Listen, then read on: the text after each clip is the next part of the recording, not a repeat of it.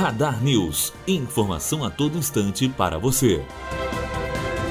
A pista do Aeroporto Internacional de Belo Horizonte, em Confins, na região metropolitana de Belo Horizonte, está fechada para pousos e decolagens na manhã desta quinta-feira. De acordo com a concessionária BH Aeroport, a pista foi fechada a 1h43 da manhã quando uma aeronave da Latam que faria o voo Guarulhos-Londres com 339 passageiros teve que realizar um pouso de emergência no aeroporto. A BH Aeroport e a Latam informaram que todos os passageiros foram retirados em segurança. A aeronave Boeing 777 teve oito pneus danificados que terão que ser trocados na pista. Cada um deles pesa 250 quilos. Os pneus novos e o macaco hidráulico devem vir de São Paulo. O fechamento do terminal deve durar até às 7 horas de hoje.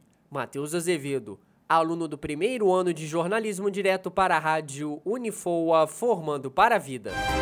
Radar News. Informação a todo instante para você.